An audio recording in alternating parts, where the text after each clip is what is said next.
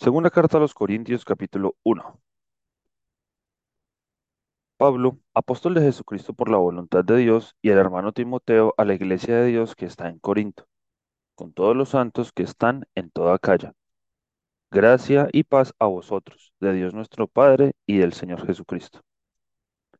Bendito sea el Dios y Padre nuestro, Señor Jesucristo, Padre de misericordias y Dios de toda consolación, el cual nos consuela en todas nuestras tribulaciones para que podamos también nosotros consolar a los que están en cualquier tribulación, por medio de la consolación con que nosotros somos consolados por Dios. Porque de la manera que abundan en nosotros las aflicciones de Cristo, así abundan también por el mismo Cristo nuestra consolación. Pero si somos atribulados es para vuestra consolación y salvación, o si somos consolados es para vuestra consolación y salvación, la cual se opera en el sufrir las mismas aflicciones que nosotros también padecemos. Y nuestra esperanza respecto de vosotros es firme, pues sabemos que así como sois compañeros en las aflicciones, también lo sois en la consolación. Porque, hermanos, no queremos que ignores acerca de nuestra tribulación que nos sobrevino en Asia, pues fuimos abrumados sobremanera más allá de nuestras fuerzas, de tal modo que aún perdimos la esperanza de conservar la vida pero tuvimos en nosotros mismos sentencia de muerte, para que no confiásemos en nosotros mismos, sino en Dios que resucita a los muertos, el cual nos, nos libró y nos libra, y en quien esperamos que aún nos librará de tan gran muerte, cooperando también vosotros a favor nuestro con la oración, para que por muchas personas sean dadas gracias a favor, de a favor nuestro por el don concedido a nosotros por medio de muchos. Porque nuestra gloria es esta, el testimonio de nuestra conciencia, que con sencillez y sinceridad de Dios, no con sabiduría humana, sino con la gracia de Dios, nos hemos conducido en el mundo y mucho más con vosotros. Porque no os escribimos otras, otra cosa de la que leéis o también entendéis, y espero que hasta el fin de las, hasta el fin la entenderéis, como también en parte habéis entendido que somos vuestra gloria, así como también vosotros la nuestra, para el día del Señor Jesús.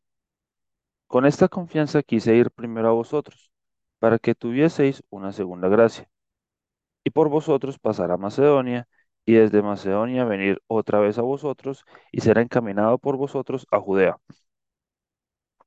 Así que, al proponerme esto, usé quizá de ligereza, o lo que pienso hacer lo pienso según la carne, para que haya en mí sí y no.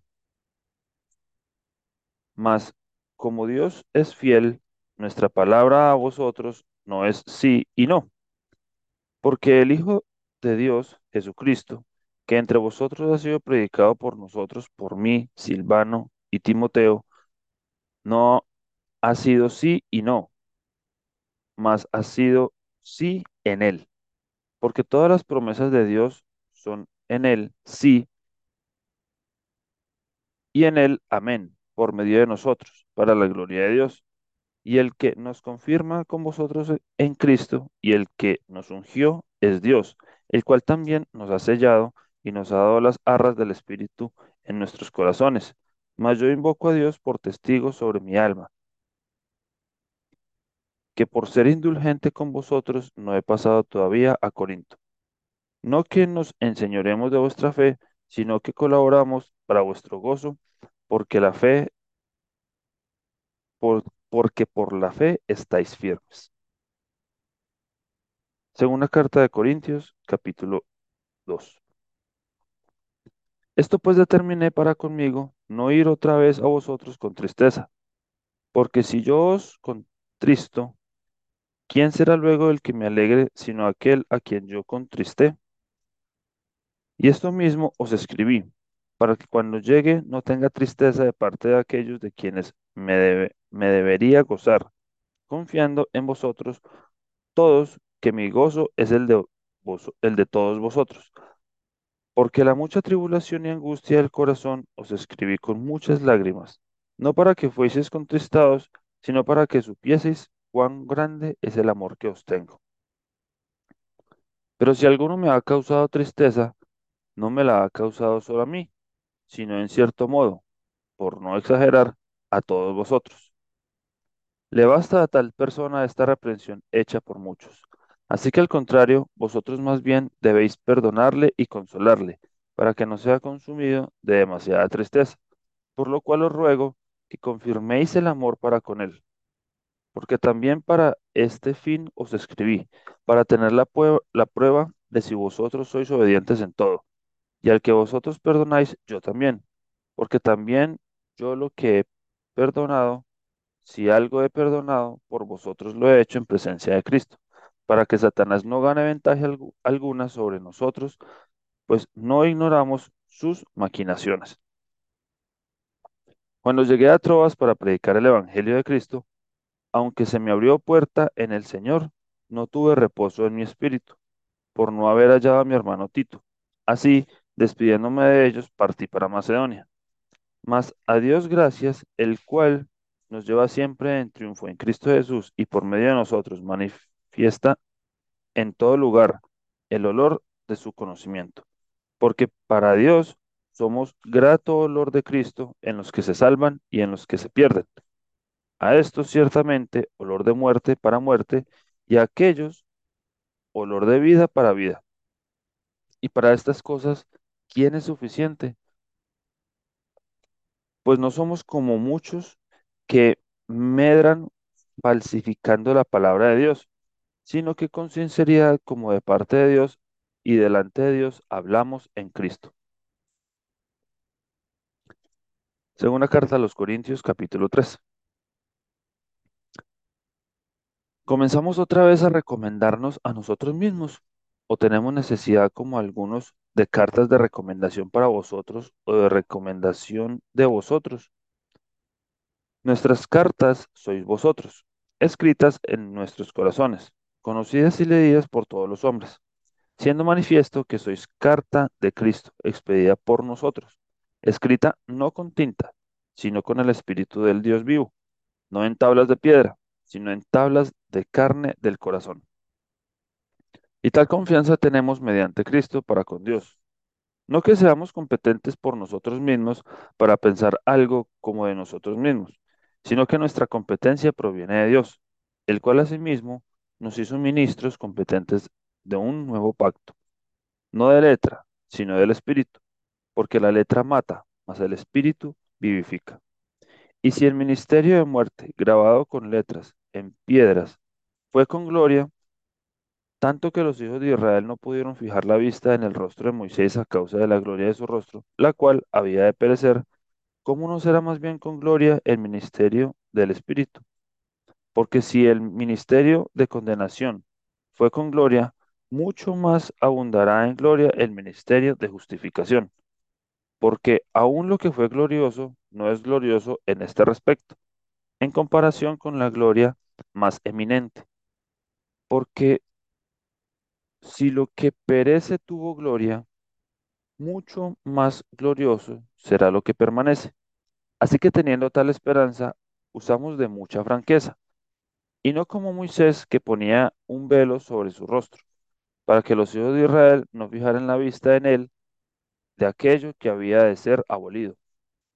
Pero el entendimiento de ellos se embotó, porque hasta el día de hoy, cuando leen el antiguo pacto, les queda el mismo velo no descubierto, el cual por Cristo es quitado. Y aún hasta el día de hoy, cuando se lea a Moisés, el velo está puesto sobre el corazón de ellos. Pero cuando se conviertan al Señor, el velo se quitará, porque el Señor es el Espíritu. Y donde está el Espíritu del Señor, allí hay libertad. Por tanto, nosotros todos, mirando a cara descubierta, como, un como en un espejo la gloria del Señor, somos transformados de gloria en gloria en la misma imagen como por el Espíritu del Señor. Segunda carta a los Corintios capítulo 4. Por lo cual, teniendo nosotros este ministerio, según la misericordia que hemos recibido, no desmayamos. Antes bien, renunciamos a lo oculto y vergonzoso, no andando con astucia ni adulterando la palabra de Dios, sino por la manifestación de la verdad, recomendándonos a toda conciencia humana delante de Dios. Pero si nuestro evangelio está aún encubierto, entre los que se pierden está, es- está encubierto, en los cuales el Dios de este siglo cegó el entendimiento de los incrédulos para que no les resplandezca la luz del evangelio de la gloria de Cristo, el cual es la imagen de Dios. Porque no nos predicamos a nosotros mismos, sino a Jesucristo como Señor, y a nosotros como vuestros siervos, por amor de Jesús. Porque Dios, que mandó que de las tinieblas resplandeciese la luz, es el que resplandeció en nuestros corazones para iluminación del conocimiento de la gloria de Dios en la faz de Jesucristo. Pero tenemos este tesoro en vaso de barro, para que la excelencia del poder sea de Dios y no de nosotros, que estamos atribulados en todo, mas no angustiados en apuros, mas no desesperados, perseguidos, mas no desamparados, derribados, pero no destruidos llevando en el cuerpo siempre por todas partes la muerte de Jesús, para que también la vida de Jesús se manifieste en nuestros cuerpos. Porque nosotros que vivimos siempre estamos entregados a muerte por causa, de Jesús, para que también la vida de Jesús se manifieste en nuestra carne mortal, de manera que la muerte actúa en nosotros y en vosotros la vida. Pero teniendo el mismo espíritu de fe, conforme a lo que está escrito, creí, por lo cual hablé.